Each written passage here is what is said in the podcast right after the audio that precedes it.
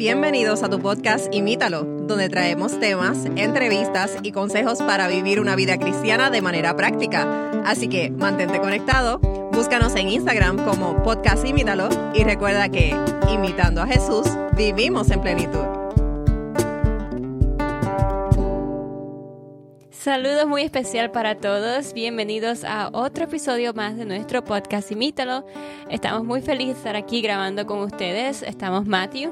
Saludos, saludos a todos. Y Kaylin. Y el episodio de hoy, pues tenemos un mensaje muy interesante y muy importante que compartir con ustedes. Eso es así, Kaylin. Pero antes de entrar a los detalles de lo que vamos a estar hablando hoy, estamos contentos y a la vez estamos un poco tristes en el día de hoy eh, nuestra queridísima Kaylin se nos casa pronto, así, que tenemos fiesta.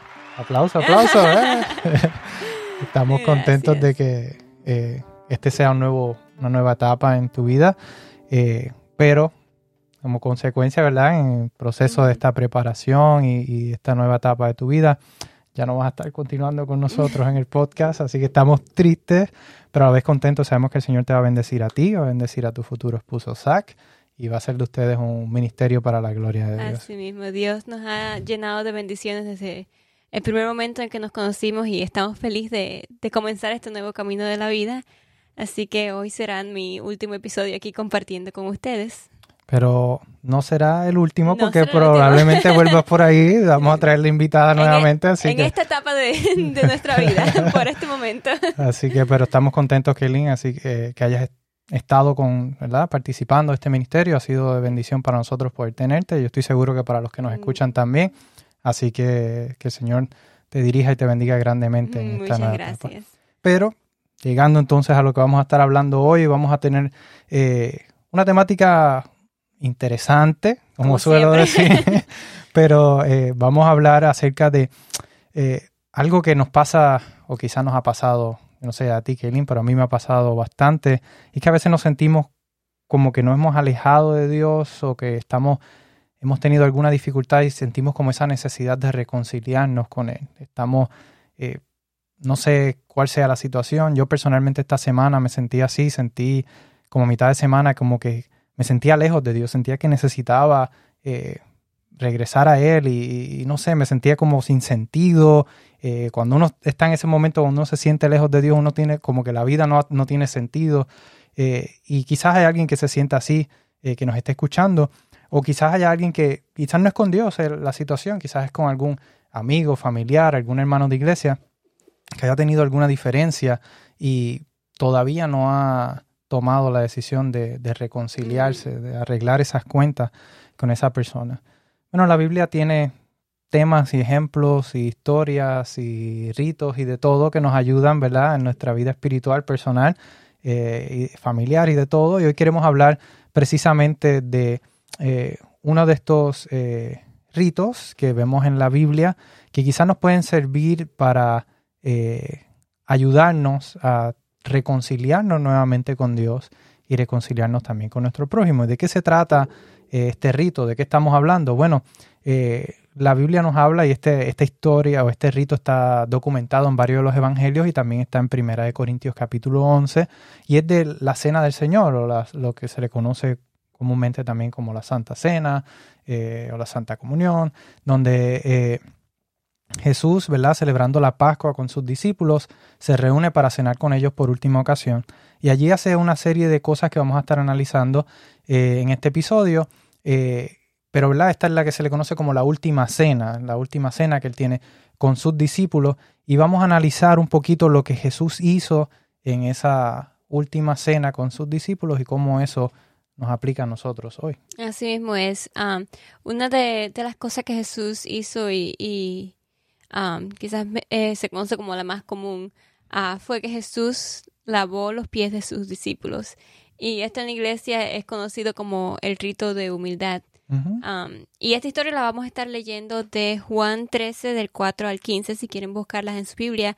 Aquí ocurre una interacción muy interesante entre Jesús y sus discípulos. Ah, pues llega el momento de la cena ah, y como es costumbre de en aquel lugar, por ejemplo, por supuesto las carreteras de asfalto no existían. El, ni de cemento, ni, ni acera, no, eso era tecnología desde el futuro. Pues era costumbre de lavar los pies a los invitados cuando llegaran a la casa, pues los caminos estaban llenos de polvo y pues los siervos venían y lavaban los pies. En ese momento, cuando Jesús está teniendo la cena con sus discípulos, Jesús agarra una toalla, se la pone en la cintura, agarra el recipiente con agua y empieza a lavarle a los discípulos. Y, esto causó un poquito de, confusión y, hasta algunos se pusieron molestos porque Jesús era el maestro, era el Señor el que los estaba enseñando cómo él iba a humillarse de ese modo, de lavar los pies, de hacer un trabajo que solamente los ah, siervos hacían. Jesús toma esta oportunidad ah, para hablar sobre la humildad y dejarle claro que nadie en este mundo es mayor que la otra persona. Ni los señores son mayores que los siervos, ni los siervos son más importantes que, que otra persona. y una vez que nosotros reconozcamos que todos somos iguales ante los ojos de Dios, que no hay esa uh, jerarquía, es la palabra correcta, entre nosotros, pues entonces es que vamos a tener nuestro corazón completamente abierto para recibir las bendiciones del cielo. Eso así, a mí yo creo que de las cosas que sucedieron allí, quizás esta es una de las más que me llama la atención porque para nosotros es algo raro y quizás no lo vemos tan, tan wow, le estaba lavando los pies, pero eh, en aquel tiempo eso era la función solamente y exclusivamente de un siervo. Y, y quién le va a tocar, querer tocar los pies a otra gente? Y más cuando las carreteras eh, eh, no, no, usaban tenis Jordan, ni, ni Nike, ni, ni, ni, ni, ni, tenis cerrados, eran sandalias abiertas en carreteras de tierra, pues obviamente los pies van a estar sucios, llenos de polvo.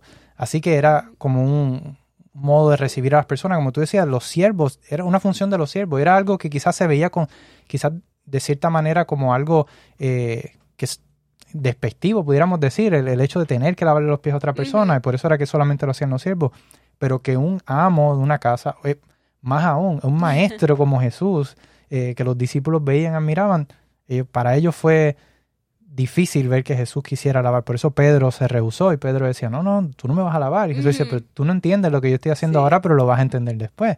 Así que eh, vemos ahí la humildad de Jesús y cómo Él, siendo Dios, eh, no solamente lo hace, sino que también le llama... Nos enseña a hacerlo, en, tomar el ejemplo ese de... Claro, y les dice que lo hagan como Él les enseñó en el ejemplo. Así que yo creo que eso es algo sumamente importante, el hecho del aspecto de la humildad y cómo debiéramos nosotros ser eh, humildes y estar dispuestos a, tomar ese primer paso. ¿verdad? Hablamos de reconciliarnos, tomar ese primer paso nosotros y ser humildes como Jesús nos lo enseñó a través de este rito que, él hizo.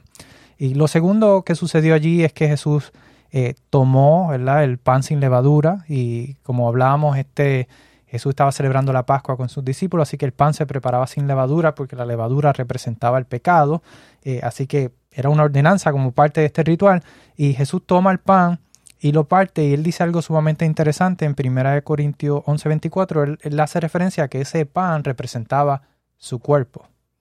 Así que, aunque hay diferentes opiniones en, en, en, qué Jesús precisamente estaba tratando de decir con estas palabras, lo que sí es, eh, podemos estar seguros que Jesús estaba dando indicación al sacrificio que él iba a estar haciendo en la cruz. Así que él estaba dándole de comer a sus discípulos de este pan, repartiendo eh, con sus discípulos el pan y haciendo referencia a que ese era su cuerpo, eh, como queriendo decir que, era, que él iba a ser sacrificado en ese tiempo. También lo segundo que toma, o lo tercero ya, sería que él hizo es que toma una copa, la, la copa de vino, que también era parte de, del ritual, y este vino normalmente sin fermentar, jugo de uva básicamente, lo que se conoce como vino nuevo, eh, y Jesús habla de cuando toma la copa, dice esta copa es el nuevo pacto. Y nosotros sabemos ah, específicamente en, eh, en, el Antiguo Testamento hay muchos pactos en los cuales eh, Jesús hace con el pueblo de, Israel, pero él habla en Jeremías 31 acerca de un nuevo pacto que él iba a establecer en los mentes y los corazones de, de las personas y ese nuevo pacto iba a tener iba a ser exitoso, no iba a ser como el que de los antepasados que, habían fallado cuando salieron de Egipto. Así que eh, Jesús hace referencia cuando toma la copa diciendo que este es el nuevo pacto. Y aquí quizás podemos ver alguna, eh, Jesús está haciendo referencia a estos versículos y quizás está dando a entender que en él era que se iba a estar cumpliendo este nuevo pacto. Y hace una aseveración interesante, y esta la encontramos en Mateo 26, 28, eh, que dice que esta copa representaba su sangre que iba a ser derramada por muchos para el perdón de pecados. Así que vemos que nuevamente Jesús está haciendo aseveración o está señalando a ese evento, o el cumplimiento de ese evento de, su muerte y liberación de nuestros pecados. Así que Jesús está hablando eh, de que esa sangre iba a ser derramada para el perdón de muchos pecados. Así que eh, vemos aquí quizás los elementos que sucedieron allí en aquel, en aquel día y cómo eso entonces nos afecta o cómo eso nosotros, qué significa eso para nosotros hoy, cómo que tiene que ver eso con reconciliarnos. Bueno, ese, este rito nosotros en, la iglesia lo usamos mucho y, quiero compartir un, testimonio de, mi experiencia. Yo crecí en una iglesia pequeña y en esa iglesia cada vez que se hacía la, Santa Cena o la comunión se le exhortaba a la gente a que se reconciliaran, a que pidieran perdón si habían fallado en algo. Y, y en una ocasión que yo recuerdo muy bien que, me impactó, pidieron que si querían pasar al frente y si tenían alguna diferencia con alguien en, en, el público, pues le dieron la oportunidad de hablar. Y una señora se paró. Ella hacía un par de semanas su hijo lo habían apuñaleado y lo habían matado en una pelea. Y esa señora se paró y enfrente de toda la multitud le dijo que ella perdonaba a esa persona que había matado a su hijo. Wow. Y, y si una madre es capaz de perdonar al asesino de su hijo, ¿qué más nosotros podemos perdonar y reconciliar nuestras diferencias que tengamos con, nuestros amigos? Y para participar de, este rito, nosotros hoy podemos utilizarlo como una oportunidad para eso, para reconciliar nuestras vidas con Dios y, con nuestro prójimo, prójimo y con las personas alrededor de nosotros. Claro que sí, yo creo que es un momento, mencionas ese, ese testimonio, eh, no debiéramos, con esto no estamos queriendo decir esperen a, participar de, un, de, un, rito como este para reconciliarse con Dios o con su prójimo. Esto debiéramos hacerlo en cualquier momento, en cualquier oportunidad. Simplemente esta, este rito, este ritual que se, se practica eh, todavía hoy día en, muchas iglesias eh, cristianas, eh, nos ayuda para recordar ese pacto que Dios está haciendo con nosotros y de esa forma reconciliar nuestras vidas espirituales nuevamente con Dios. Pero también previo a este, este a participar de estos emblemas eh, de la Santa Cena, nosotros debiéramos de hacer un esfuerzo también por, por si tenemos alguna diferencia, eh, reconciliarnos y buscar tener ese, esa paz, esa reconciliación con nuestro prójimo, ya sea que sea un amigo, un familiar, un hermano de iglesia. Y es precisamente el llamado que Dios nos, hace en su palabra. En Mateo 22, eh, Jesús dice en versículo 37 al 40, ama al Señor tu Dios con todo tu corazón, con toda tu alma, con toda tu mente. Este es el primer mandamiento y el más importante. Y hay un segundo mandamiento que es igualmente importante. Ama a tu prójimo como a ti mismo. Toda la ley y las exigencias de, los profetas se basan en estos dos mandamientos. Así que eh, ese es el llamado de Dios. Vivamos en armonía, reconciliados, eh, en paz con Dios y con los hombres, ¿verdad? Y este rito nos ayuda eh, a recordar eso, recordar ese pacto que Dios hizo con nosotros, reconciliarnos nosotros con Él y también a través del ritual de humildad, de, limpiar los pies, que como Jesús lo hizo con sus discípulos, también podemos de esa forma recordar que debemos ser personas humildes. Si hay alguna diferencia, debiéramos resolverla antes de participar de todos estos emblemas. ¿verdad? La Biblia habla, dice que si tú vienes a traer tu oración ante Dios y recuerdas que tienes un problema con tu amigo, ve y resuélvelo primero, ¿verdad? Ese es el llamado de Dios, que vivamos en armonía y en paz con Él y con nuestro prójimo. Ese es nuestro llamado también para toda nuestra audiencia. Si hay algo hoy eh, que te está aguantando de crecer espiritualmente, tienes algún problema eh, con Dios, con el prójimo, hoy es el día de solucionarlo. No hay que esperar a, participar de, una, un ritual como este, pero busca la forma, el medio, eh, busca de manera humilde reconciliarte tanto con Dios como con tu prójimo para que podamos vivir en esa relación perfecta que tanto hemos hablado aquí, eh, esa relación personal de conocer a Dios para poder pronto encontrarnos con Él cuando Él regrese a buscarnos. ¿Qué tal que inicio oramos por nuestra audiencia para que el Señor nos ayude, por nosotros también, para que el Señor nos ayude a reconciliarnos con Él y con nuestro prójimo? Así es, vamos a inclinar el rostro para orar. Señor que estás en el cielo, te damos gracias porque tú nos has puesto un ejemplo perfecto de cómo vivir nuestras vidas acorde a, a como tú nos enseñaste en la Biblia. Te pido en este momento que si tenemos algún resentimiento, que si tenemos algún pensamiento negativo contra nuestro prójimo, por favor, ayúdanos a reconciliarnos, ayúdanos a vivir esa vida de armonía que tú nos quieres para estar llenos de bendición y tener la paz que solo tú puedes dar. Amén. Sé con cada uno de nuestros oyentes y que ah, le pedimos que bendigas cada día de esta semana, que podamos recordar este pacto hermoso que tú hiciste con nosotros. Amén. En tu nombre oramos. Amén. Amén. Y amigos, gracias por haber estado con nosotros. Será entonces hasta un próximo episodio y que Link deseamos eh, lo mejor y que el Señor te Gracias. continúe utilizando a ti y ahora a tu futuro esposo, eh, donde quiera que estén. Así es, un placer haber estado grabando con ustedes por este último año. Amén, amén. Así que bueno amigos, será entonces hasta una próxima ocasión. Gracias por escucharnos.